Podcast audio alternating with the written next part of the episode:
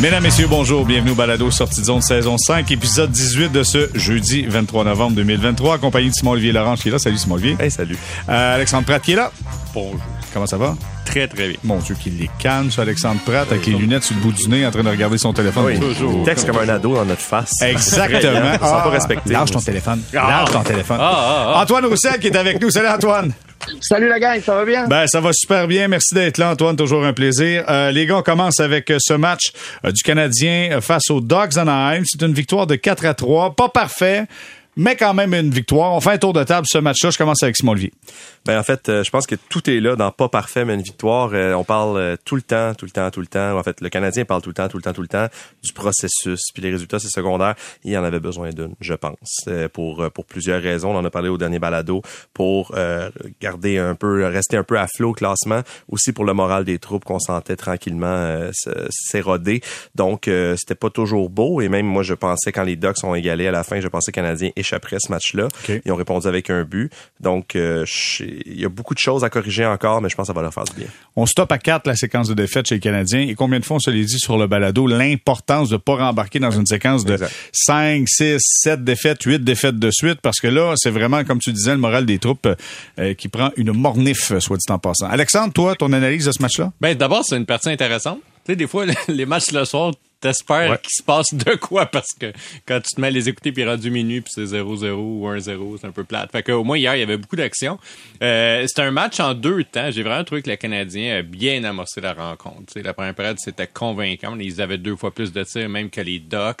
Euh, tu sais, il y avait de la, créati- de la créativité en, attaque, en en attaque. Le jeu était hermétique en défense. Puis là, à un moment donné, ça s'est étiolé. Puis là, après ça, pour moi, ça a été le match de Samuel Motambo pour le reste de la partie. Tu sais, Troisième période, là, Ouais. écoute, il était spectaculaire. Ouais, les deux deux contre un. beaux arrêts, là, honnêtement, de la mitaine. Puis, euh, tu sais ça, c'est un match en deux temps. Euh, ça revient à souvent ce qu'on a vu cette année, c'est-à-dire le Canadien prend rarement l'avance au début, mais le Canadien a de la difficulté à garder l'avance quand il est là, puis il s'est fait remonter. Puis bon, hier, ça a tombé que finalement, c'est eux qui ont marqué le dernier but. En temps réglementaire, Ouais. sauf erreur, c'était la première fois depuis un mois. Que en ça presque arrivait. un mois, je pense Ben, que c'était en 23 29. octobre, je pense, la dernière Ouais. fois. Puis Anaheim, c'est juste avant Mathusalem. Je pense que c'est la dernière fois que le Canadien avait gagné en temps réglementaire.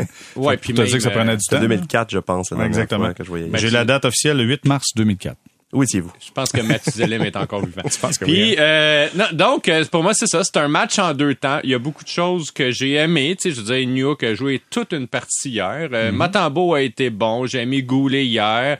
Euh, Evans a été bon. Mais il y a aussi hier, faut le dire, des trios qui étaient absents. Mais le trio de Monan hier, c'était juste une absence totale. Il s'est juste rien passé sur la patinoire. Tu sais. Donc, il y a eu du bon puis il y a eu du mauvais. OK, parfait. Euh, Antoine, à ton côté, comment tu vois ça, ce match-là?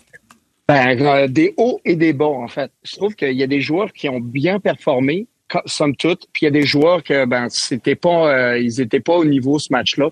Donc, euh, c'était en demi-temps. Il y en a qui se sont présentés vraiment, puis il y en a que euh, vraiment leur, leur match a été en dents de scie. Pour moi, celui qui s'est bien présenté, c'était Jake Evans. Il a incroyable hier, puis il a été récompensé pour ses bons jeux en défensive. Puis à chaque fois qu'il a fait des bons jeux en défensive, il a créé un, revirement et euh, c'est reparti de l'autre côté de la patinoire, puis ils ont réussi à marquer. Donc ça, pour moi, c'est des bons signes, c'est que ça s'en va dans, la- dans le bon sens, surtout dans son cas, euh, parce que des fois, on pouvait se demander euh, qu'est-ce qui se passait, où est-ce qu'on en était rendu avec Jake Evans, puis quel genre de joueur il veut, il veut vraiment devenir lui. Donc pour moi, je- de ce côté-là, euh, ça, ça se replace, c'est vraiment, vraiment le fun. New York, ben, qui continue de, euh, de contribuer à l'attaque.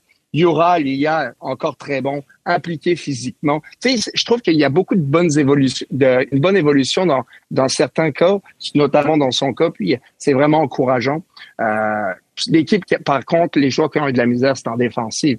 Écoute, euh, je trouvais que, bon, Matheson y a marqué, mais souvent, des fois, avec la rondelle, il échappait la rondelle en entrée de territoire ou dans sa zone, puis ça faisait des revirements où il ne devrait pas y avoir de revirement, où ça devrait être une valeur sûre. Tu la rondelle, euh, où tu n'as pas nécessairement beaucoup de pression. Ça devrait s'a- s'améliorer. Kovacevic aussi. Oh, Donc, Dieu. je pense, pour moi, la défensive a eu de la misère en, en général. Mais euh, Montembeau aussi a été euh, vraiment bon. Puis je suis content pour lui. Puis, euh, tu sais, je sais qu'on critique beaucoup le, le ménage à trois, mais pour ma part, je trouve que tous les gardiens, somme toute, on dirait qu'ils sont reposés, on dirait qu'ils sont prêts, ils ont pas, ils ont moins, on dirait qu'ils ont moins de pression sur les épaules. Donc, euh, jusqu'à présent, ils, tournent la situation en leur faveur, puis euh, ça, ça les fait juste bien paraître. Donc, je suis content pour eux. Puis la victoire, bien entendu. On pourrait dire qu'ils sont peut-être plus affamés de gagner des matchs aussi, étant donné que tu gardes les buts moins souvent, tu veux saisir l'opportunité. Quand, il, quand, les, quand le gardien de but est là, essaie de faire une bonne job. Logiquement, non? T'es pas d'accord avec ça, Simon Olivier? Ben, en fait, ben, je te vois maugréer. Peut-être. Tu ben, je, je en silence. OK. C'est pas ça quand je maugris. Okay? okay, que les gens qui me connaissent savent que c'est pas, pas, ça. euh, je pense quand même que qu'il faudrait que Montembeau joue plus. C'est, euh, je, vais, je vais, en fait, je vais, je vais donner le crédit à Eric Engels, mon collègue de Sportsnet, qui avait ça dans son analyse de ce matin. Euh, peu importe ce qui, ce qui va arriver avec Montembeau, il faudrait qu'il joue plus. Puis lui spécifiquement, on parle toujours à Allen, euh, Primo, etc., mais lui, dans la mesure où, ben, il est en année de contrat. Si le Canadien veut avoir plus avant de lui donner un contrat à long terme, faudrait qu'il le voit jouer. Si le Canadien veut l'échanger, il faudrait que les équipes le voient jouer.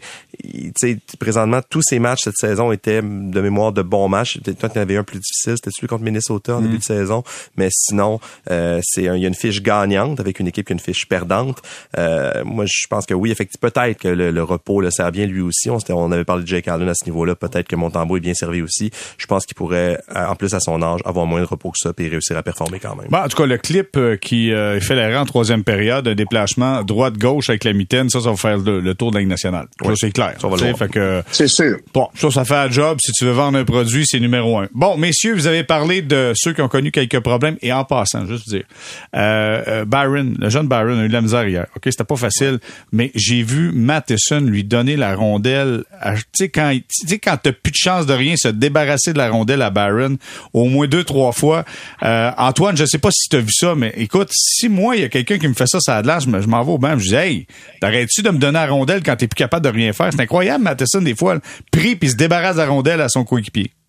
Ben écoute, c'est ça que tu as une discussion avec, tu euh, essaies d'améliorer la situation parce que moi aussi, je suis d'accord que ça, dans certaines situations, euh, n'est pas évident. Euh, il est toujours, en fait, il se patine, il patine tout seul dans le trouble souvent. C'est ça qu'on voit. Puis euh, c'est sa force de se patiner, de patiner en dehors du trouble. Mais des, des fois, ben, c'est des bons joueurs dans la nationale. Puis ils arrivent à le, le menotter ou l'emmener dans un entonnoir où il reste piégé. Puis euh, il n'y a pas nécessairement euh, les habiletés tout le temps pour se sortir de ce trouble-là. Donc, euh, et puis il envoie la patate chaude à ses défenseurs. Donc, pour moi, des fois, c'est, je trouve que ça serait difficile. Puis, mais en même temps, tu comprends pourquoi ce défenseur-là était disponible. Si ce défenseur-là fait jamais d'erreur, ben c'est sûr qu'il change jamais d'adresse. Il reste, euh, il reste en Floride, il se fait pas échanger. Donc euh, euh, c'est l'analyse que tu sais tu peux en retirer. Les joueurs qui deviennent disponibles, c'est rare en maudit qu'ils ont jamais de défaut. Donc lui, c'est son défaut. Des fois, ben il, fait ça comme tu viens de le mentionner. Il passe la patate chaude. Il faut que tu apprennes à vivre avec ses défauts parce qu'il y a des qualités indéniables. Il est capable de, de générer de l'offensive mais il faut que tu sois capable de vivre avec ses défauts, comme je le disais. Hmm. Il y en a un qui connaît un bon match selon moi, puis je vais avoir votre point de vue là-dessus. C'est Brandon Gallagher qui était euh, muté avec avec euh, avec euh, Suzuki et New York. Écoute, la grande question aujourd'hui, on ouvrira les lignes là-dessus d'ailleurs. Est-ce que Brandon Gallagher a tombé dans la fontaine de jouvence, mon cher Alexandre Pratt? Hmm, non. Non, ah, non. Ah, ben moi, regarde, moi j'ai j'écrivais ça puis je te demande, ben, tout le monde va embarquer là-dedans. Bon, Au contraire, c'est bien des fois de de remettre en doute certaines perceptions euh, c'est tout le temps qu'on avait Alexandre. Bon, Simon je, trouve que Gallagher a eu un bon début de saison, même euh, vraiment au-delà des attentes. Vraiment, vraiment. Euh, oui, il était dans une fontaine de jouvence. C'était plus difficile depuis, depuis le début novembre. Ok, Je veux dire, en novembre, depuis le 1er novembre, il est quand même, en 10 matchs, il est moins 12. Puis c'est pas parce qu'il a donné 12 buts dans un filet désert. sais Il y a eu des mauvaises punitions de fin de match qui ont coûté des matchs aux Canadiens. Fait je suis d'accord pour dire qu'il a bien joué hier. Okay? Ouais. Il, a, il, a, donné une belle intensité sur ce trio-là. Euh, il n'est pas directement responsable des buts. New York, oui, jouait sur cette unité-là, mais il y a un but sur la deuxième unité en avantage numérique. L'autre, c'est à 4 contre 4. C'était pas quand euh, nécessairement le trio était réuni. Il a bien joué hier, puis je suis content de voir qui se ressaisit vraiment après un passage plus difficile. Puis oui, il y a des points, mais quand on parle du processus versus les résultats depuis 10 matchs, là, le processus il était pas tout à fait suivi, mais il y avait quand même certains résultats. Euh, tant mieux, je veux dire, s'il retrouve un petit peu de son aplomb du début de la saison. Hier, en effet, j'ai trouvé qu'il a bien joué. De là à dire qu'il est dans une fontaine de jouvence, euh, disons qu'il surprend. OK. Je vais ajouter de l'information, puis je vais entendre Simon Olivier puis Antoine là-dessus.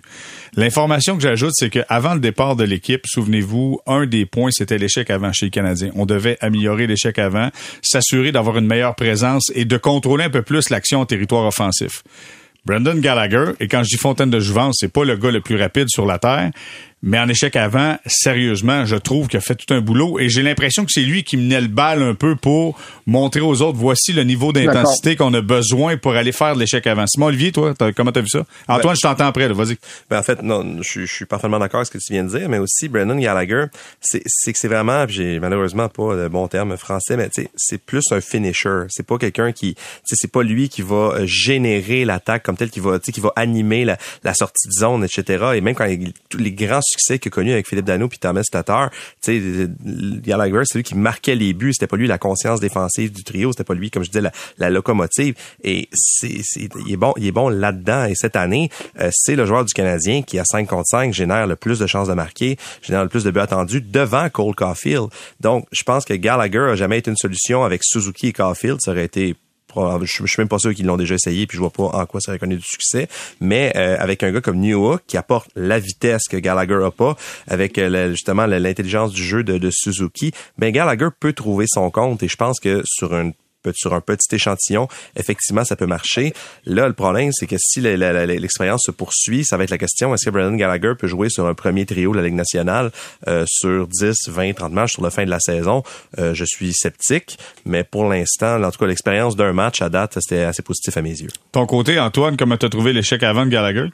Exceptionnel. Pour vrai, pour vrai c'est sa force, en fait. il a amené ses forces hier au match. Euh, dans le deuxième et troisième effort, des fois, il y avait le, la rondelle s'enlignait pour euh, sortir de la zone, puis euh, fait un deuxième, troisième effort, récupère cette rondelle-là. Puis, ça garde les jeux en vie, ces efforts-là. Puis, effectivement, ça ça implique que ton équipe, ben, quand ils voient ça, ben, ils embarquent aussi, la roue a continué de tourner. Mais tu sais, des fois, ça fait tes forces, c'est aussi tes faiblesses. Ben lui, sa, force, ben, c'est que ça amène. Il a souvent la tête basse, il travaille, il veut, il veut, faut que, faut qu'il travaille fort, faut que ça soit rugueux, faut que ça soit difficile. Tandis que des fois, quand tu es avec Suzuki, ben Suzuki, il faudrait que tu lui fasses toujours une, une passe pour s'enlever de la pression. Puis Gallagher, lui, il fonce dans cette pression-là. Puis l'intelligence de Suzuki, c'est toujours trouver l'espace libre pour avoir le temps de faire ces jeux-là. Donc, des fois, ça fonctionne super bien, des fois, c'est un petit peu plus difficile. Mais dans son cas, euh, hier, ça a été un bon match. Mais je vois pas ce trio-là fonctionner à long terme. Tu sais, je pourrais jamais dire que Brandon Gallagher, je le vois sur un premier trio, moi non plus. Mais c'était, il, est important dans les dans l'équipe. Puis on parlait de force et de faiblesse tantôt quand on parlait de Matheson. Ben, tu vis avec les forces et les faiblesses de tes joueurs. Puis ben c'est sa force d'être intense, mais des fois il passe au-dessus de la ligne. Puis Alexandre, tu l'as très bien mentionné ça a fait mal à l'équipe des fois ce, comportement-là. Puis c'est dommage, mais c'est ça aussi euh, quand on est on est content quand il marque ses buts puis euh, qu'il aide l'équipe à gagner. Mais il faut pas mettre ça, euh, le perdre de vue quand ça va moins bien qu'il prend des punitions. Donc euh, c'est un jeu de, de ben, pas d'offre et de demande, mais de, de juste milieu plutôt. Alexandre? Oui, il y avait sûrement aussi une bonne source de motivation hier de jouer avec Suzuki, qui est un très bon. En fait, c'est le meilleur passeur de l'équipe. Mais tu sais, Gallagher, c'est quelqu'un qui aime beaucoup tirer. Moi, c'est pour ça que je crois pas un trio dans lequel le troisième serait Coffee, parce que Coffee et Gallagher, ben euh, tous les deux, tu leur donnes la POC, puis elle s'en va directement au filet. Là, Donc, il y a quand même sûrement une source de motivation supplémentaire euh, de jouer avec euh, le meilleur passeur. Moi, je pense que son jeu a changé un peu avec le temps. Premièrement, je pense qu'il a compris qu'il n'est plus avec Dano et Tatar, qui n'est plus serment celui qui lance. Puis hier, je l'ai vu être profondément en fond de territoire. Puis dans d'autres séquences, je l'ai vu être l'homme le plus haut, tu sais, être le troisième homme, celui qui va avoir plus une notion défensive lorsque l'équipe contre-attaque. Je me dis, OK, je pense qu'il commence à comprendre qu'il peut pas être de tous les instants partout offensivement. Il ne peut pas prendre tous les lancers. Il faut qu'il utilise ses forces. Et c'est ce que j'ai vu, moi, dans le match d'hier, du moins, en tout cas. Dans le match d'hier, vous avez raison. Faudra euh, voir avec un échantillon un petit peu plus grand. Oui, Simon Olivier. Ben exactement ce que tu viens de dire. C'était ce que Martin Saint-Louis disait de Gallagher, je pense, quand il est arrivé Saint-Louis, ou peut-être la saison passée, qui était la, deuxième de Saint-Louis, qui peut pas ou il peut plus tout faire. Que jusqu'à un certain point, il faut qu'un peu qu'il choisisse qu'est-ce qu'il fait. Je je pense pas que Brendan Gallagher est le joueur tout désigné pour la philosophie globale de Saint-Louis. Euh, je pense que Gallagher c'est un joueur qui, qui est guéri d'une manière depuis qu'il s'est joué au hockey, puis peut-être que je pense qu'il n'y a pas tout le raffinement que voudrait Saint-Louis dans son jeu, mais euh, le, si si un gain s'il y avait un gain à faire, excusez-moi, c'était justement de plus être partout et nulle part à la fois. Et on, on voit encore des fois des, des relents de ça quand on le voit euh, craquer des lancers frappés de la ligne bleue. Qu'est-ce que tu fais là? Tu pas même dans tes meilleures années, c'est pas capable de se rendre jusqu'au filet, fait qu'il lance de loin. Mais, c'est ça, tu sais, fait que des fois on voit ça. Mais oui, déjà Gallagher, s'il peut jouer un petit peu plus je vais dire, euh, intelligemment ou de manière plus diligente, oui, c'est sûr que ça peut l'aider pour la suite. OK, là, je vais faire le tour de quelques joueurs chez les Canadiens, puis je veux avoir euh, votre appréciation du travail de certains joueurs. Je commence avec euh, Antoine, je vais avec Cole Caulfield. Comment t'apprécies son, comment t'apprécies son travail présentement? Ben écoute, je l'apprécie parce que c'est un joueur que tu mets pas dans les meilleures situations pour qu'il ait du succès. Tu si tu veux qu'il ait du succès, à long terme, bah, tu le laisses vraiment avec Suzuki, puis c'est la meilleure façon de le faire remarcher, d'avoir cette chimie. Puis je parlais souvent, des euh, de Gallagher que lui il aime ça être rugueux, et être dans le coin de fond de patinoire. Je pense sincèrement que Caulfield et Suzuki sont capables de chercher l'espace libre, de, de, de, naviguer ça plus facilement ensemble. Donc là, je pense qu'on le met pas dans, nécessairement dans les meilleurs euh, euh, la meilleure phase de jeu pour qu'il ait du succès. Je pense qu'on on y va plus pour aider l'équipe.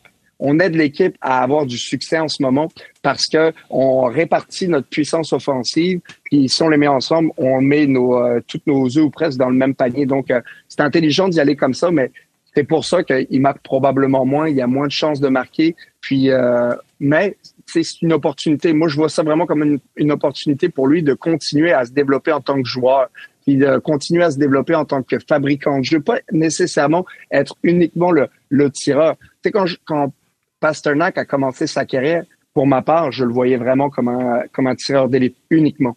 Puis, plus les années sont, euh, sont venues, plus je me disais, ah, lui, il va avoir de la misère quand euh, Patrice Bergeron puis Marchand joueront peut-être plus avec.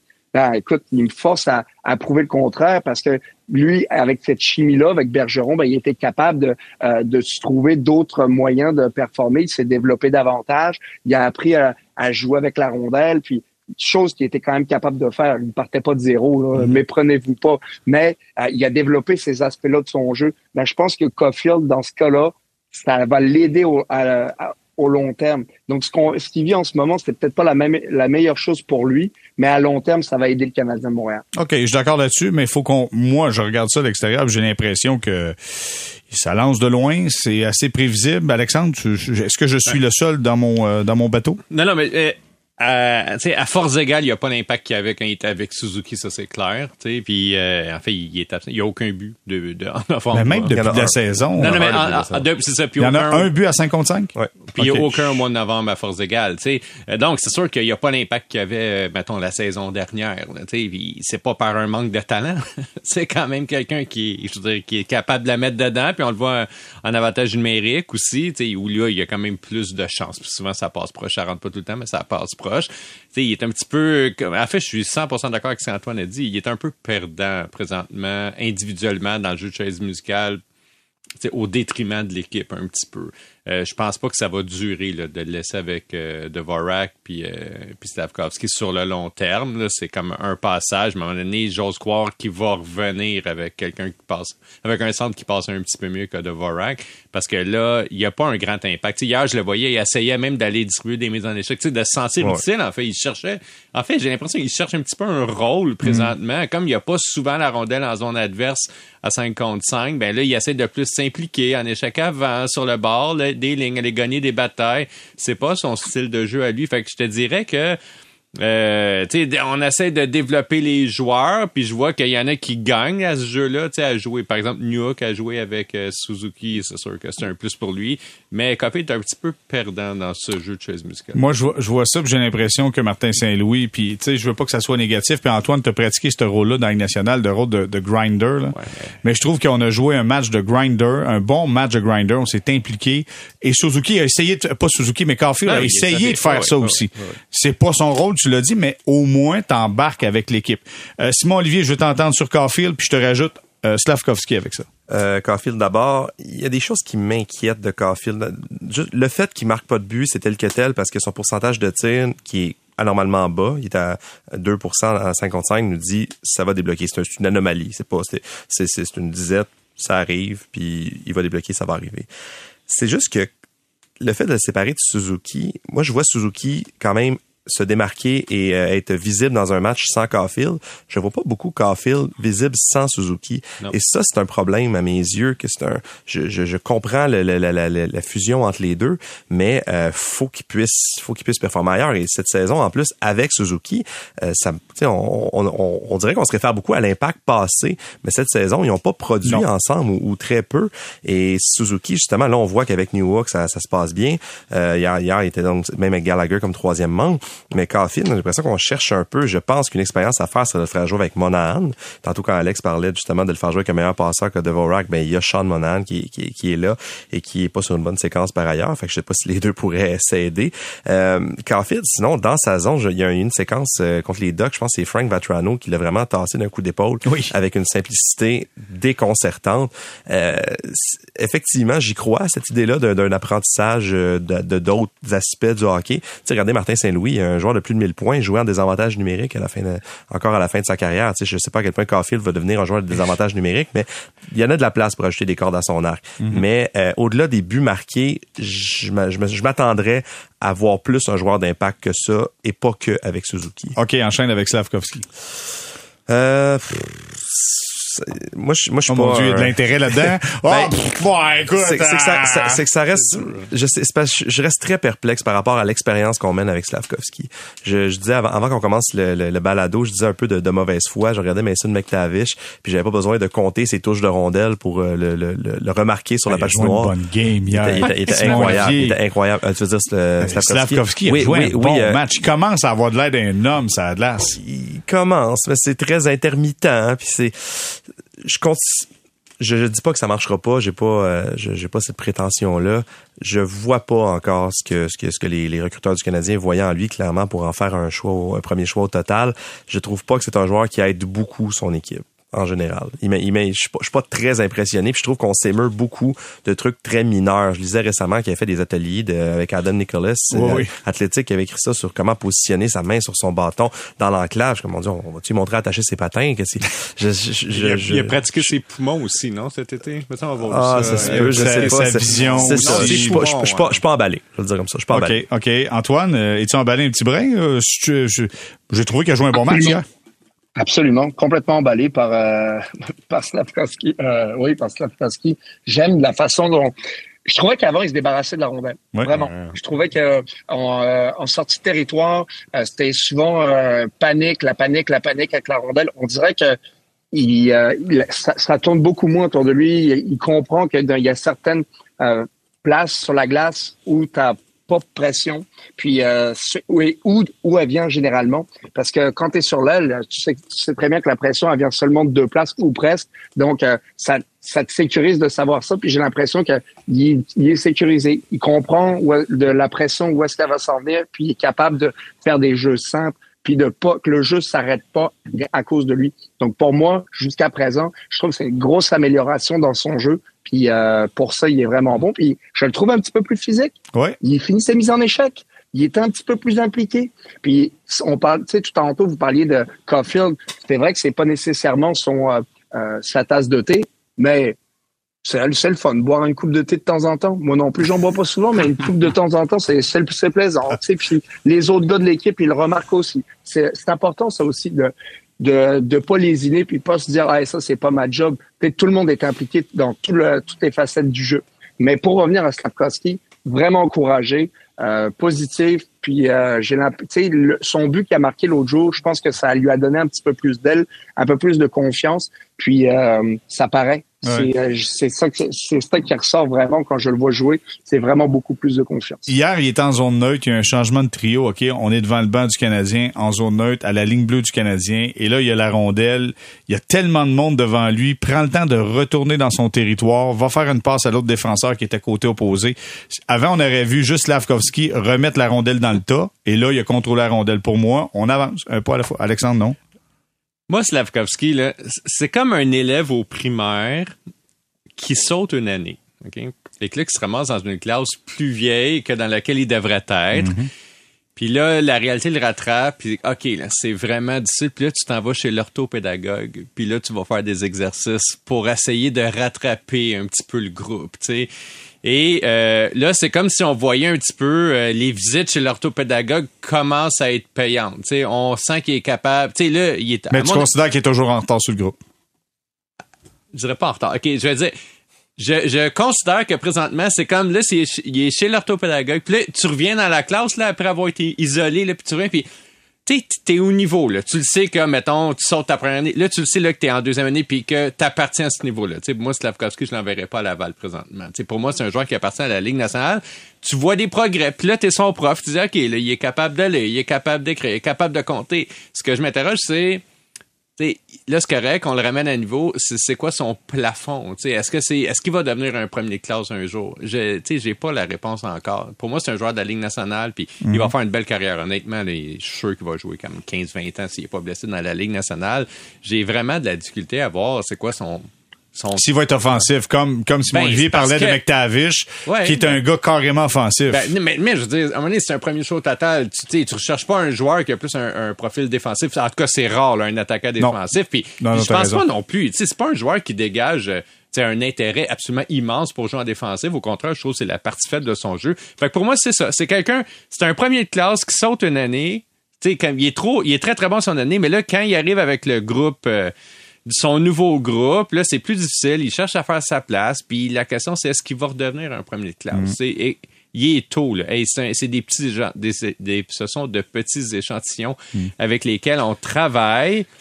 Tu sais, quand tu parles de sauter une, une année à l'école, là, que je comprends absolument rien, ça m'est jamais arrivé. Tu sais, moi, je j'étais pas ce, ce genre de. Moi, je suis pas un Ben- Simon Olivier Lorange là, qui est une, une tronche à l'école. Là. Pas, j'ai pas sauté. Ben, moi, j'en j'ai ai pas sauté- T'as pas sauté d'année? Ben non. Moi, Ah, moi, j'en ai sauté un- une année. Moi, j'ai sauté ma première année, mais c'est attends. pour ça que non, mais moi, j'étais dans les vieux. J'étais né en octobre. Dirais-tu que tu te revois dans. Juraj Slavkovski? C'est ça, dans le fond. C'est Non, ça, mais moi, ce que je veux c'est quand je suis arrivé en deuxième année, j'en ai passé en terre des jours chez l'orthopédagogue. Euh, mais non, mais t'as- pas tout ce que les autres qui ont fait leur première année ont déjà accumulé. T'as pas ça dans ton bagage. Faut que tu l'apprennes.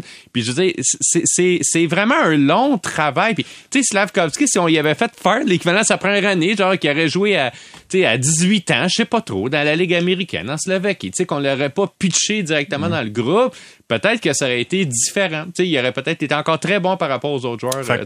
T'aurais aimé faire ta première année, Alexandre? Non, non, mais c'est correct aujourd'hui. J'en veux à personne. T'as bien viré, quand Mon, même. mon seul, ouais, T'as non, bien mais mon, viré, mon- point, c'est la période d'adaptation a été plus difficile que ce que, genre, on se pouvait s'attendre. OK. euh, là, le dernier qu'on va faire en analyse avant de passer à Jason Struble, euh, c'est Alex Newhook. Je tiens à mentionner que moi et Alexandre, je pense bien, moi que je me trompe, nous avons déclaré que euh, la plus grosse déception de cette année serait Alex Newhook. Oui. Avec euh, maintenant six buts. Euh, Est-ce qu'on maintient notre point de vue, Alexandre? Ben, moi, j'ai dit que, regarde, j'ai dit qu'il était, oui, ok, je vais le maintenir, puis je vais vous dire pourquoi.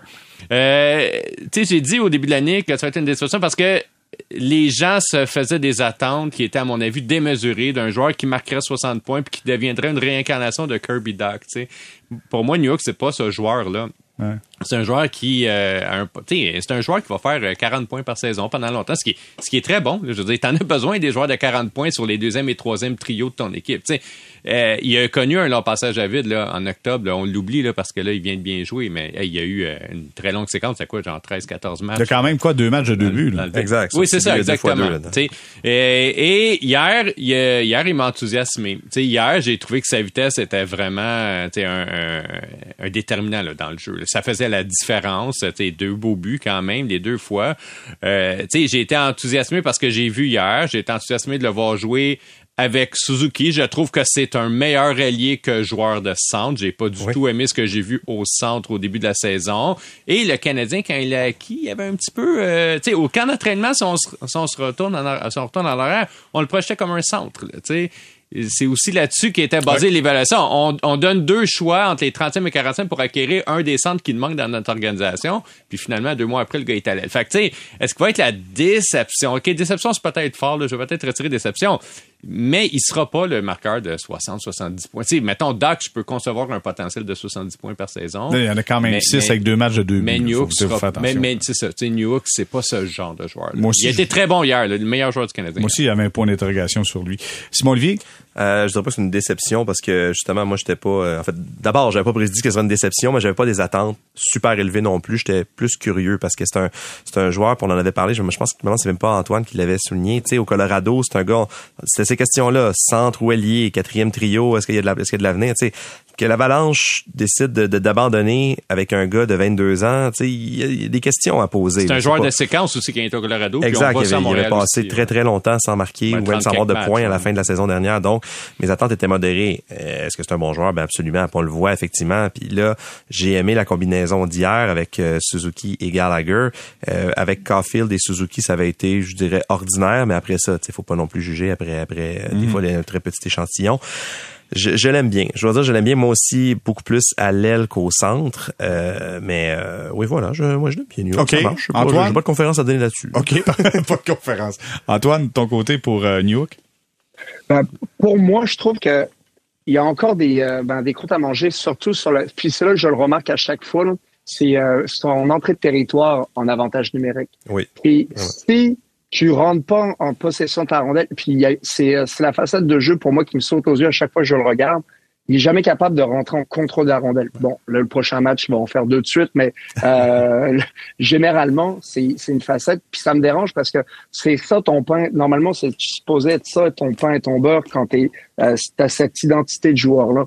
Faut que tu des euh, facettes de ton jeu, que ça soit des garanties, puis que quand tu es sur la glace, on se pose pas la question, puis que parce que tu te poses pas la question pourquoi tu es là. Parce que si tu pas capable de faire ça, puis t'es pas un gars qui, qui amène de la robustesse, t'es pas nécessairement rugueux, puis que tu crées un petit peu, mais pas énormément, ben il y a quelqu'un d'autre qui va arriver à un moment donné puis qui va prendre ta place si t'es pas dominant dans certaines facettes de ton jeu. Puis ça, c'est sans parler que tu peux pas l'utiliser à 4 contre 5. Du moins, je- c'est, euh, c'est, je le trouve pas nécessairement euh, viable dans ce rôle-là non plus. Donc, euh, pour moi, dans son cas, il faut vraiment qu'il prenne conscience de la situation parce que la carrière d'une carrière dans la Ligue nationale, ça va vite. Puis quand t'es pas capable de t'établir à une, deux places, ben là, après ça, ça devient compliqué. Euh, Je pense que le rôle de le faire entrer en, en- en territoire offensif, en avantage numérique, en contrôle de la rondelle, je pense pas que les mains et, et on appelle ça le poise, tu sais, la patience, puis d'être capable de faire ça. Je pense que c'est problématique pour lui. Alexandre, tu veux Ben, moi, moi, je veux qu'on on parle un petit peu de ça.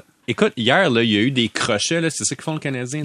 Un défenseur remet la rondelle loin dans son territoire, puis là, Ouais, ouais, Newhook, il se prend un slingshot, là, puis là, il part. Le là, crochet, c'est ça, la, la, la, la drop pass, c'est crochet? Ben, Dieu, moi, j'appelle ça un crochet, On parce va- que on va- je joue, on c'est va- un crochet. On va appeler ça comme ça Le maintenant. jeu de la je suis content. Le- ben, Oh, c'est de la remorque, c'est encore mieux. Antoine amène le jeu de la remorque. J'aime bien. Le hitch, donc, en tout cas. on va- Mais moi, moi, je- moi, en fait, ce qui m'étonne, c'est des fois, écoute, là, la remorque est longue longtemps. Hier, il y a une rondelle qui a été quasiment remise directement en avant de Samuel Motambo. Puis, tu sais, je- sais pas, mais je trouve que tu perds de ton efficacité si la remorque est trop longue. Tu sais, si tu remets la rondelle à la ligne bleue puis que là, le joueur s'en vient à toute vitesse, tu peux prendre de surprise, je pense, la ligne de défense adverse. Mais là, si tu pars de l'autre bout à la Bobby R, écoute, c'est- mais je sais pas, Antoine, tu sais, t'as joué dans la Ligue nationale, c'est mieux de faire des petites remorques ou des très, très, très longues remorques, tu?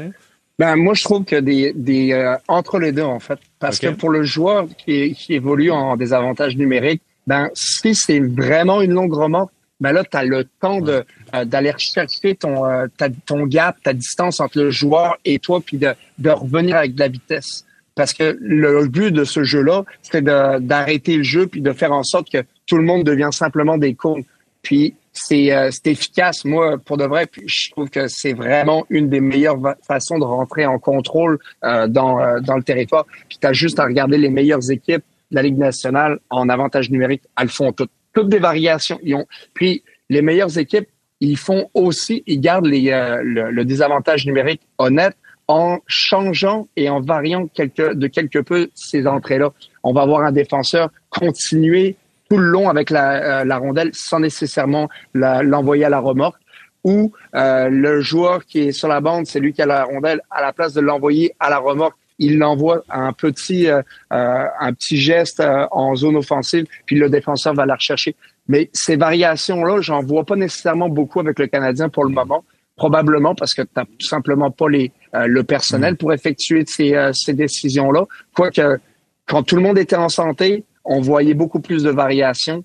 Donc, euh, euh, c'est comme ça que je vois. Oui, c'est efficace, mais il faut que ça soit bien utilisé. Simon Olivier? Il y a un truc que j'aime de la production offensive d'Alex Newhook, c'est que c'est des buts significatifs. C'est pas... Euh, tu sais, il y a 8 points à 55, c'est le meilleur pointeur du Canadien à, cet égard-là. De ces trois mentionnels à 55, il y en a deux que c'est la première passe. C'est lui qui a fait la passe pour mener au but. Les buts qu'il a compté, les, ces deux buts à Toronto, c'était le premier match de la saison quand le Canadien était compétitif dans ce match-là. C'est deux buts contre Anaheim, premier but du match et le but gagnant à la fin. C'est des... C'est pas des pardonnez-moi l'expression, des calories vides, c'est-à-dire le, le but dans une défaite de, qui fait passer de 5-1 à 5-2 avec 30 secondes à jouer ou une mention d'aide avec aucun impact sur le jeu j'apprécie ça de sa production offensive. C'est le meilleur pointeur du Canadien, comme je disais, à 5 contre 5, qui est la phase de jeu principale devant Suzuki et très loin devant. Il y a le double des points de Cole Caulfield. Donc, je pense que c'est quelque chose qu'il faut retenir, qu'il il est impliqué dans le jeu et il y, a, il y, a, déjà un rôle important dans cette équipe qu'il faut le dire est quand même démuni aussi. OK. Les gars, avant qu'on se parle de rumeurs de transactions après la pause, juste faire un survol euh, de Jaden Struble. Comment vous avez aimé? C'était son premier match avec le Canadien. Moi, j'ai trouvé qu'il y avait un coup de patin euh, vraiment réconfortant c'est un gars qui a de belles habiletés, rien de spectaculaire, mais fait une bonne job. Tour de table là-dessus. Euh, Antoine, je commence avec toi. Struble? J'ai aimé son implication physique. Je trouve que euh, euh, c'est intéressant d'avoir plusieurs joueurs, puis pas seulement un joueur qui est cette dimension-là. Tu sais, quand, quand on pense à la dimension physique, on pense tout de suite à Jacky. Ben, c'est intéressant d'en avoir quelques-uns qui sont capables de te rajouter des munitions, puis que ça soit pas nécessairement le même type de défenseur qui bouge bien la rondelle moi, quand je regarde, je le regarde jouer, puis c'est encore très euh, très nouveau, là, faut, faut pas s'emporter. Mais euh, j'ai aimé son premier match. J'ai hâte de voir comment ça va évoluer. Mais euh, c'est de bon augure. OK, Alexandre? Ben, c'est très petit échantillon, 11 minutes, mais il a pas mis son équipe dans le trouble. C'est un petit peu ce, que ce que tu vises quand tu rentres, t'intègres un nouveau groupe. C'est comme, OK, je vais être là, je vais faire les bonnes choses. Il a tout fait de bonnes choses. J'ai rien à dire de négatif sur son jeu c'est sûr que si là, si t'en alignes, tu sais, 3, 4, 5, 6 comme ça, ben, on aura des discussions à savoir euh, est-ce que ça place dans l'alignement la place euh, de certains autres jeunes. OK, parfait. Simon Olivier? Parce que les deux gars ont dit. 100 j'ai beaucoup aimé son match aussi. Tu y vas avec la famille? Ah oui. OK, parfait, numéro 1. On va s'arrêter là-dessus, puis au retour, on va se parler de Darren Drigger qui évoque une transaction potentielle entre Montréal et Edmonton, mais vous savez, quand on est rendu qu'on en parle dans les médias, des fois, ça se fait pas tout le temps. Fait une courte pause. Restez.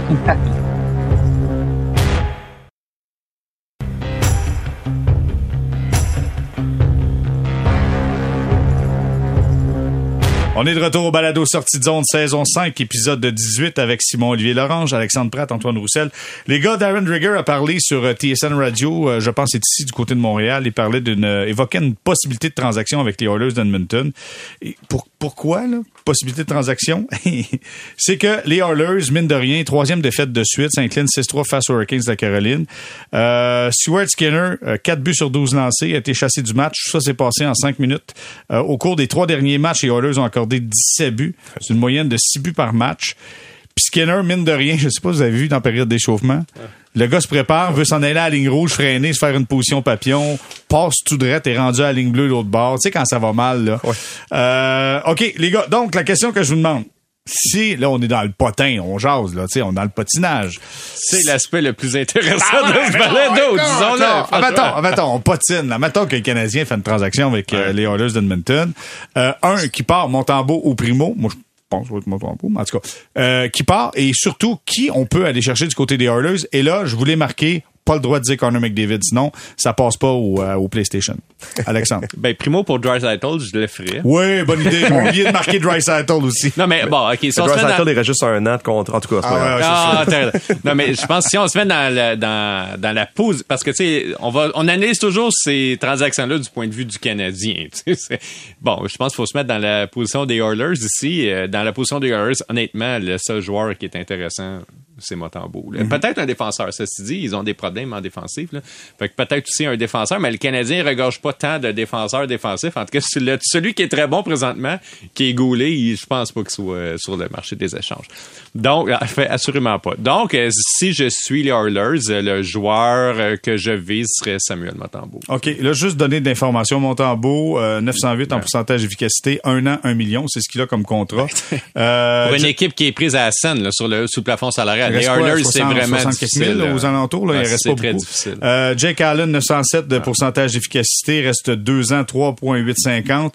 Et euh, Caden Primo, 2 ans de contrat à 890 000. Primo, Primo euh, tu Primo, c'est- une option intrigante, sauf qu'il n'a pas fait ses preuves dans la Ligue nationale. Ses stats sont pas bonnes, tout court, dans la Ligue nationale. Je veux dire, les Oilers, ils n'ont pas besoin de prendre un autre risque présentement. Les Oilers, ils veulent stabiliser leur, leur situation. T'as-tu vu le visage de McDavid, là? Si t'amènes Caden Primo, je suis pas sûr qu'il sourit plus, là. Non, mais tu sais, besoin d'un joueur qui stabilise. Puis tu sais, pour moi quand même, Matambo, même s'il y a des limites là, il est quand même présentement dans la conversation, mettons, des 20 meilleurs gardiens de but de la Ligue nationale. t'sais. Quand même. Fait ben oui, là. je veux dire, alors euh, si je suis Edmonton, c'est lui le joueur que je vise. Mais OK, mais là, il y a une transaction. Faut-il aller chercher quelqu'un du côté des Oilers? Ouais, mais là, c'est là que c'est un petit peu moins de fun pour le Canadien. vas-y. Ben, à quel point les, les Oilers euh, sais, ont vraiment euh, quelque chose de super extraordinairement intéressant à donner aux Canadiens pour que le Canadien euh, laisse partir un gardien de but québécois qui est son gardien de but, à mon avis, numéro un, qui est jeune, euh, qui a du bagou, je veux dire, qui est sympathique, que les fans aiment. Tu sais, le Canadien doit aussi euh, accorder une certaine valeur euh, à ça, si c'est Motambo qui est sur le marché. Tu sais, les Oilers ne départiront pas d'un joueur régulier qui pourrait les amener dans les séries. Le but, c'est de se renforcer. Fait que là, il faut que tu t'ailles gratter un petit peu. Tu sais, les joueurs, les Oilers ont des joueurs qui ont le profil du type de joueur que le Canadien vise depuis que Kent Hughes est là. Donc, des joueurs souvent qui viennent des repêchages 2019 à 2021, tu sais, qui n'ont pas encore atteint le plein- leur plein Il y a potentiel. des noms, Alexandre. Ben, des noms, il y, y en a probablement quatre. Il y a Dylan Holloway, ça va vraiment pas bien, là, son Non. affaire. Ça va vraiment, vraiment, vraiment pas bien. Je pense qu'il est blessé en plus présentement. Mais tu sais, ça, ça n'est un choix là, qui n'a pas pané out du tout. L'ancien coéquipier de Cole Caulfield à Wisconsin. Ouais, Oh, c'est ça. oh, oh oui, mais, oh non, mais, mais, mais ça va. Non, mais pour vrai, tu sais, c'est le genre de joueur que le Canadien vise. Mais c'est le genre de joueur que le Canadien vise, mais, mais, tu sais, c'en est un qui a pas fait ses pas. Écoute, avant de donner Moi, j'ai lu, j'ai lu McLeod, moi. McLeod, joueur de centre. Euh, écoute, c'est sur euh, Oilers Nation, un Ben, sais, balado. Ben, c'est un joueur repêché en 2018. Encore, il est dans le groupe d'âge, tu sais, que le Canadien essaie de. C'est ça. C'est c'est le genre de joueur qui est dans le groupe d'âge que le Canadien vise. Bon, l'autre, Raphaël Lavoie, ça, c'en est un facile, mais Raphaël Lavoie, il est passé au balotage au début de l'année, puis le Canadien a pu le prendre pour rien. Ils l'ont pas, ils iront pas donner leur gardien numéro un pour, euh, pour Lavoie. Bon, l'autre joueur qui est, euh, ben, tu sais, il y a Philippe Broberg qui est, qui déçoit depuis qu'il est dans la Ligue nationale, qui est un défenseur. L'autre joueur, c'est Xavier Bourgault, euh, qui est repêché, qui est plus jeune, qui est repêché en 2021. C'est un choix de premier tour. Euh, c'est un joueur, un attaquant euh, qui est très, très productif dans le jeu en majeur. Il a eu des super bonnes stats, qui a aussi une certaine, conscience, une certaine conscience défensive, qui a fini la saison en désavantage numérique dans la Ligue américaine. Mais ses statistiques sont pas extraordinaires présentement. Et à ce stade-ci, euh, à mon avis, Montembeau vaut plus que, que beaucoup. Oh, c'est intéressant, ça. Ben, ben, non, mais Montembeau, je veux dire, c'est le gardien numéro un du club. Le Canadien a aucune solution évidente. Mettons que tu dis, euh, dans un horizon de 5 ans, il y a personne que tu fais dans, chez- dans l'organisation canadienne. Lui, c'est sûr qu'il va être comme un gardien stable pour les 5 Ben, prochaines S'il années. était si convaincu que ça, il l'aurait signé pour plus longtemps qu'un an, à mon avis. Ben, ça- à ça- mon avis. il y a d'autres. Euh, Antoine, euh, tu disais McLeod, ça- il y a de l'intérêt, toi? Ben moi, je l'aime, mais un petit peu comme il disait Alex, c'est sûr qu'eux ne voudront pas se départir de joueurs qui sont encore abordables, euh, puisqu'il est vraiment abordable. Je pense là. que c'est 2 millions par, euh, par saison. Donc, moi, on, si on se permet de s'amuser un petit peu. Vas-y donc, ouais. Ben, écoute, moi, c'est sûr que je, je leur proposerais Allen. J'essaierais de garder mon tombeau coûte que coûte, parce que pour toutes les raisons qu'on a énumérées euh, plus tôt. Mais si c'est pas le cas, il faut vraiment que tu, euh, tu le laisses partir. Ben, faut- ça prend un bon joueur. Ça Ouais. prend un bon joueur. Puis pour moi, c'est quoi qu'ils ont le plus besoin, les Oilers? C'est d'avoir de l'espace sur le cap salarial. Puis l'espace sur le cap salarial pour eux en ce moment, pour euh, donner tout ce qu'ils veulent pour euh, pour essayer de garder Leon Draisaitl et McDavid, ben à ce moment-là, ils vont avoir besoin de tu sais de laisser du lest. Puis moi, j'irais comme ceci. Là, on s'amuse, les gars, on s'amuse. J'essaierais de leur euh, mon tombeau parfait, il part, on reçoit Campbell, euh, Nugget Hopkins, Xavier Bourgault, puis un choix de first. OK. Là, je pense que le PlayStation vient de casser. ben oui, Non, non, mais non, penses face, que les ça- pourraient laisser partir ça? Pourquoi pas? Sais, l'espace salarial, quand t'as pas d'argent, puis que quelqu'un te donne de l'argent à dépenser, à quel point ça a une valeur? Les Canadiens ont cette possibilité-là. Si je ne m'abuse, parce que le contrat de Carey Price, en ce moment, il compte, mais comme il est blessé à long terme, si tu es au cap salarial, à ce moment-là, son contrat ne compte plus nécessairement. Hmm. Fait que on, on demandera aux experts qui, euh, qui, qui vérifient si ce trade-là est possible. Mais je regarderais pour quelque chose comme ça qui OK. pour essayer. Antoine, je vais faire rentrer Simon Olivier parce que j'ai l'impression que c'est des choix que tu avais aussi là-dedans. Ben je suis très choqué parce que j'avais le Nugent Hopkins dans ma liste aussi. OK, euh, toi, c'était dans la liste pour se libérer de l'espace à ma La salariale. télépathie. J'ai La Voilà, télépathie. voilà. euh, j'ai- j'ai- en fait, j'ai deux suggestions, une farfelue puis une moyen farfelue. OK, mais moi, euh, faut que tu me rajoutes un Hollywood là-dedans. Ça fait des bonnes histoires. Ouais, mais moi, Ils ont moi, été ensemble. Ben, attends, là, hey. Hopkins, c'est quand même plus de 100 Ok. points l'année dernière. Ben, c'est ça, c'est déjà, un pas pire. Je euh, pense que les 100 points de l'année dernière, c'est pas le, c'est pas la norme Mais on pour lui, mais Les un, 100 points. excuse-moi. Excuse-moi, vas-y. Ben non, mais je, je, bref. Alors, l'année passée, il a fait 100 points. Je pense que c'est pas la norme pour lui. Je pense que l'année passée, les Oilers, c'était complètement sa poudre, là, avec, euh, tu sais, Hyman, euh, McDavid. Je veux dire, tu sais, en, a- en attaque, c'est des performances qui avaient aucun bon sens, qui sont pas euh, soutenables. Euh, donc, Ryan Nugent Hopkins, le Canadien donc, a, plusieurs besoins dans son développement. C'est un gars qui peut jouer à l'aile et au centre, gagne 5,12 millions, je pense, euh, pour quelques années encore. C'est un vétéran. Euh, par exemple, donc, proposition de- de- de- d'échange dans NHL, Nugent Hopkins contre euh, Montembeau et euh, Sean Monahan dans un package de base pour avoir des choix Hein? et des, des espoirs. Moi, moi c'est ma, c'est- Attends, ma suggestion. attends, parce que- Antoine. Parce on que- donne pas Sean Monahan. Attends. Antoine, attends un instant. Antoine, non, mais les gars. Hey, Antoine, attends, je vais te donner un. Je vais te donner choix de réplique. On Attends, appuie- va baisser ton volume, là. On raccroche le téléphone. Attends, vas-y, Moi, c'est deux, c'est deux joueurs que je vois avoir, le- que je, vois avoir le même rôle. Pour Donc, ça que t'as je disais dit Montembeau, Monahan? contre Nugent Hopkins, mais tu sais, je pense pas que c'est deux contre un. Je pense que Nugent Hopkins c'est de loin le meilleur joueur de cette transaction-là. Donc, peut-être que le Canadien faudrait qu'il paye. Après ça, c'est parce que c'est difficile d'imaginer ces échanges-là parce que présentement, l'équipe dans le besoin, c'est les Oilers. Ils sont dans le gros c'est eux pétrin, sont mal pris. Fait que théoriquement, c'est eux qu'il faut qu'ils payent. sont à- écoutez bien, on va en parler tantôt, là, à 10 points de la dernière place disponible pour une, ma- un- une place en série de fin de saison. T'es à 10 points au Thanksgiving américain, puis ça, ça sera notre prochain sujet.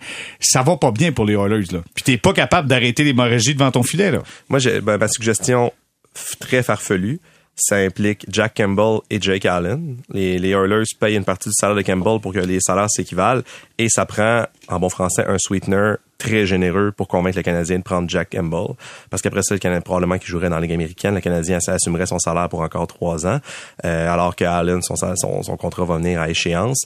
Et moi, ce serait, c'était, c'était donc mes deux, mes deux Ben, il n'y suggestions. a pas des limites à ce que le Canadien devienne la banque, je veux dire, de la Ligue nationale. Oh, nous, on va prendre Mais une partie du contrat les- de Petrie. Ouais. puis- Vas-y, vas-y, Antoine. Non, mais il pourrait renvoyer le contrat pour que ça s'équivale, parce que les, les Oilers vont toujours être au plafond. Puis tantôt, j'ai pas eu le temps de le mentionner. Terry Price part aussi dans cette transaction-là. Fait qu'au niveau de l'argent que tu brûles, les, elle, elle reste elle, ça reste pareil, sensiblement parlant, parce que Campbell fait 5 millions par année, euh, Nigel Hopkins fait 5,125, donc ça, ça s'équivaut ou presque. Donc, euh, tu sais, ça, ça peut, ça pourrait avoir une monture de la sorte. Ben, c'est sûr qu'on on, on s'est farfelu, on s'excite parce que là, on n'a pas cette Putain, Tu viens-tu lâcher qu'Harry Price passe en transaction en plus, ça? Deux gardiens, ben oui. Bon, ben là, Voyons, il joue. Mais non, mais, tu sais, mais Carey Price ne joue plus. Ben oui. Bon, j'ai pas besoin de vous l'apprendre. C'est- euh, c'est juste, de, il est sur la masse. Ta retraite, il l'apprendrait si c'était pas de l'argent qu'il lui reste à recevoir. On, on s'entend là-dessus. Donc, lui, c'est aucun manque de respect envers Carey Price en disant ça. C'est juste factuel. Combien d'organisations ont envoyé des contrats euh, aux Coyotes de l'Arizona pour qu'ils absorbent des joueurs de la sorte? Même Tampa Bay, ils ont un contrat de la- comme ça aussi. Puis le joueur n'est même pas proche de jouer. Donc, euh, j'y penserais pour que les, euh, les chiffres fonctionnent, puis que ça soit intéressant. Je regarderais cette option-là. Ben, mais ça, c'est pas- pre- ça prendrait du courage pour échanger Motambo à ce moment. Ouais, moi aussi, je pense Quand pas. même. Tout à fait. Parce que, moi, encore là, je me remets dans la position des Oilers. c'est- là. c'est là qu'il y a la meilleure valeur, premièrement.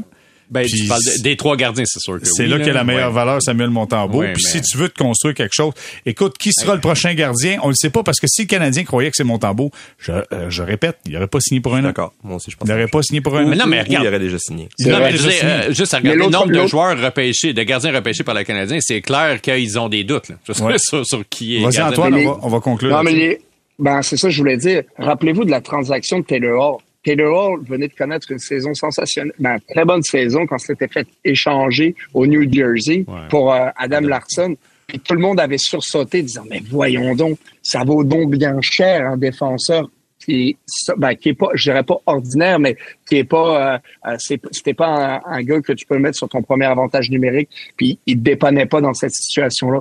Donc, pour moi, tantôt, tu sais, quand on disait l'échange, on rajoute Monahan dans cet échange-là, plus Montembeau pour Nugget Hopkins.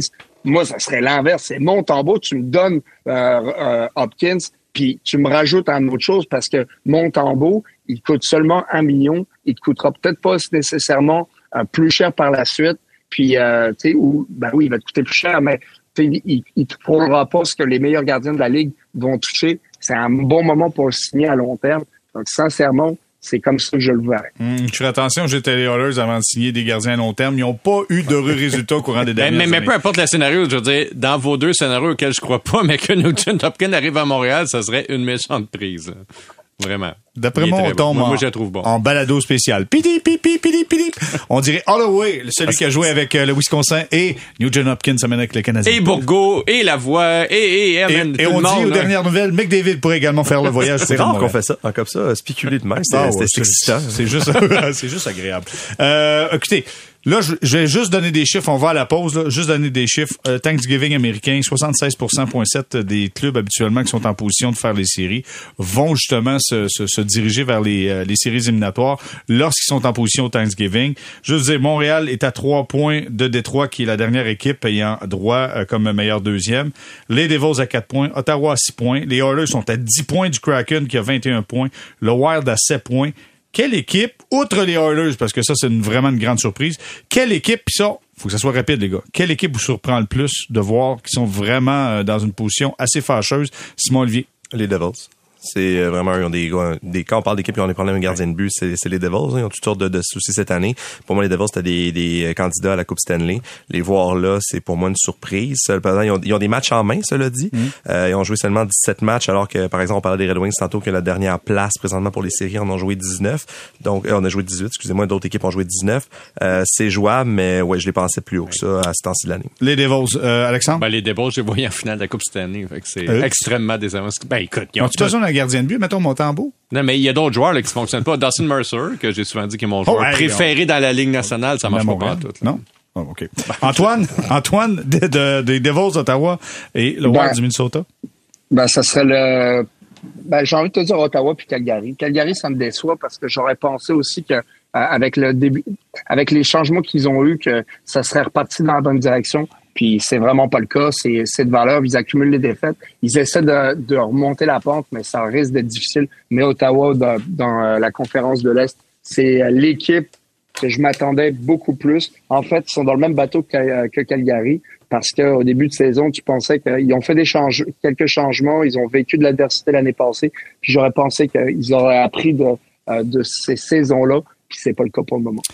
Du côté des radios d'Ottawa, il y a un nouveau tube qui joue et ça s'appelle Fire DJ. Apparemment qu'on va recommencer à chanter ça dans les estrades. Peux-tu nous faire la chanson au complet, s'il te plaît, Jérémy? Non, ah. non. Ben, je vais te la faire juste à toi durant la pause. on va s'arrêter là-dessus. Le refait. on fait la pause.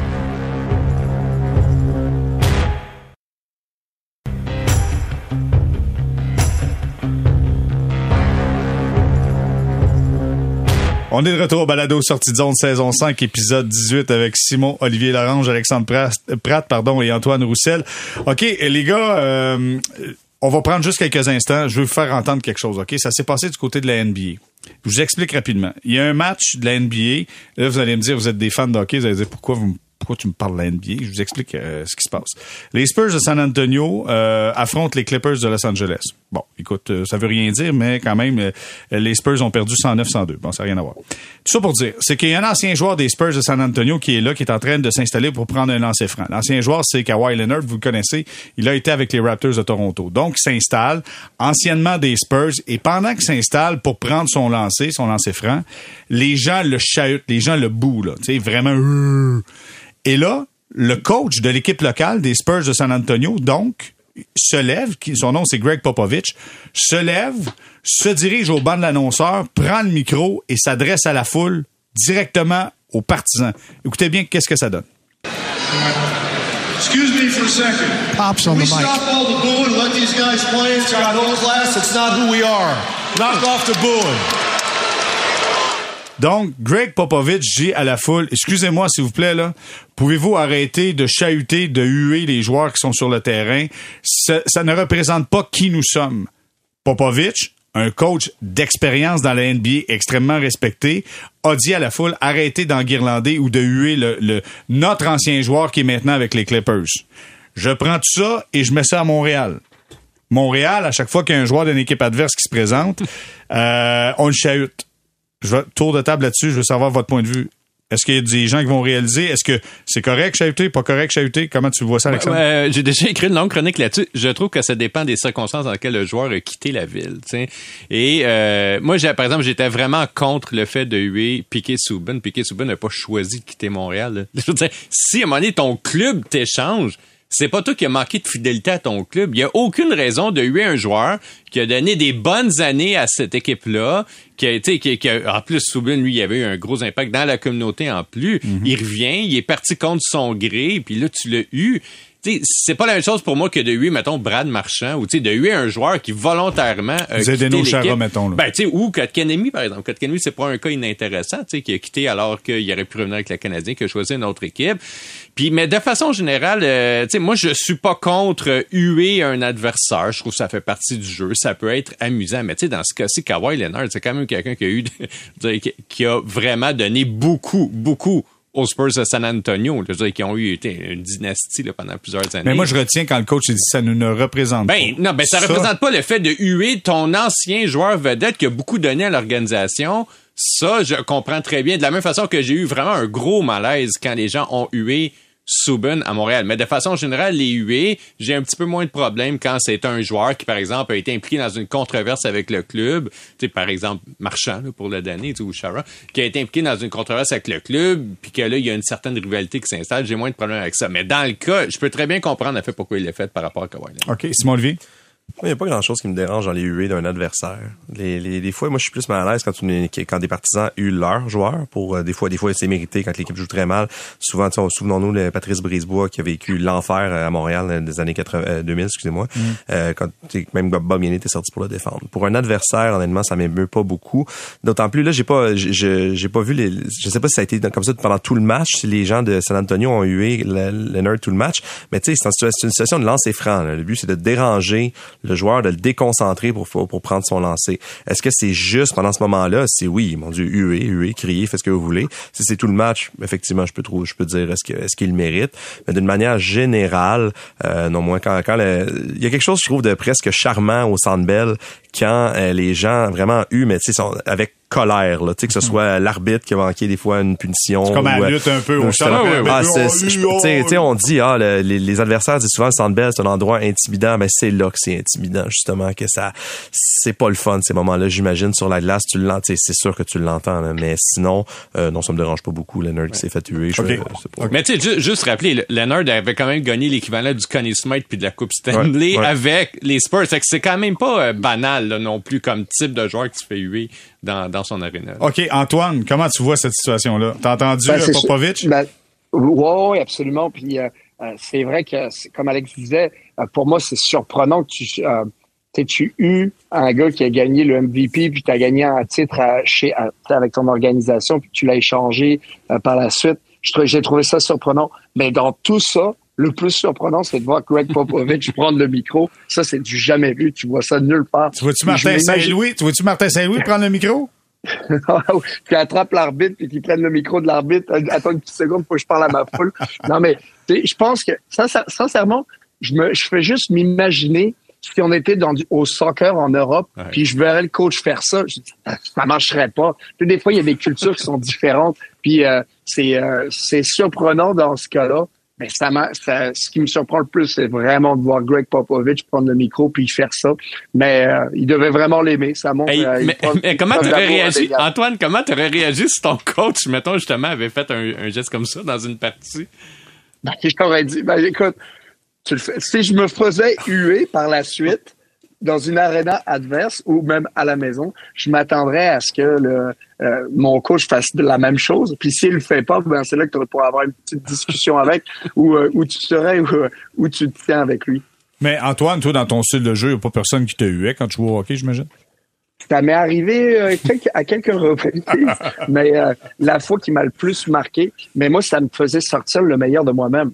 Parce que j'arrivais, par exemple, à une place comme euh, Chicago, puis euh, j'avais des c'était souvent mouvementé ce genre de soirée-là, Chicago. Euh, ils avaient euh, une grosse équipe à cette époque-là. Puis moi, j'essayais vraiment d'être dérangeant. Puis je touchais la rondelle, puis on me, on me huait, je me faisais frapper, on me huait aussi. Mais ça m'a comme donné plus d'énergie encore pour le reste du match. On dirait que je fatiguais pas. Puis euh, c'est, euh, c'est ça que je dis souvent. Sou- Les joueurs, donnez-leur pas d'attention, réveillez-les pas parce que souvent ça, ça a cet effet-là. Si t'avais été hué par dans un de tes anciens marchés, qu'est-ce que ça t'aurait fait? Ça m'aurait fait mal au cœur, Ouais, c'est ça. Eh, clairement, c'est pour ça que Popovic a décidé d'intervenir, j'imagine, dans le cas de probablement. Kawhi Leonard. Bon, mais les gars, ça fait un plaisir. Hey, on va chahuter de Ouh, là, joue. ah. C'est vrai, ça fait partie du jeu. Je trouve ça chic quand tu dis ça. C'est Montréal, c'est comme ça. Mais Popovic, lui, euh, pense différemment. moi, j'ai eu vos propositions d'échange. Ouh, mais moi, non, j'aime bien. Il y en a, il y en a des pas là-dedans. On va voir Mais il y en peut-être aurait avec le temps. aurait peut-être, mais il y en aurait peut-être des meilleurs avec d'autres marchés. Il faudrait, Ouais. comme là, on parle seulement à une équipe. Mais là, imagine-toi que si tu rentrais de- dans le bar puis toutes les équipes étaient là, Ah ben là. euh, c'est, pas mal plus Édition intéressant. spéciale. On aurait 8 heures de. Ouais, on va s'arrêter là-dessus. Gros merci, Simon-Olivier Laurent. Ça fait un plaisir. Merci à toi. Merci, Alexandre Pratt, encore une Fois. Plaisir. Antoine Roussel, Roussel, pardon, toujours intéressant. Merci beaucoup, Antoine. Bonne soirée, les gars. Salut. Merci. Donc, c'était le balado Sortie de zone, épisode 18. On se reparle mardi, le 28 novembre prochain.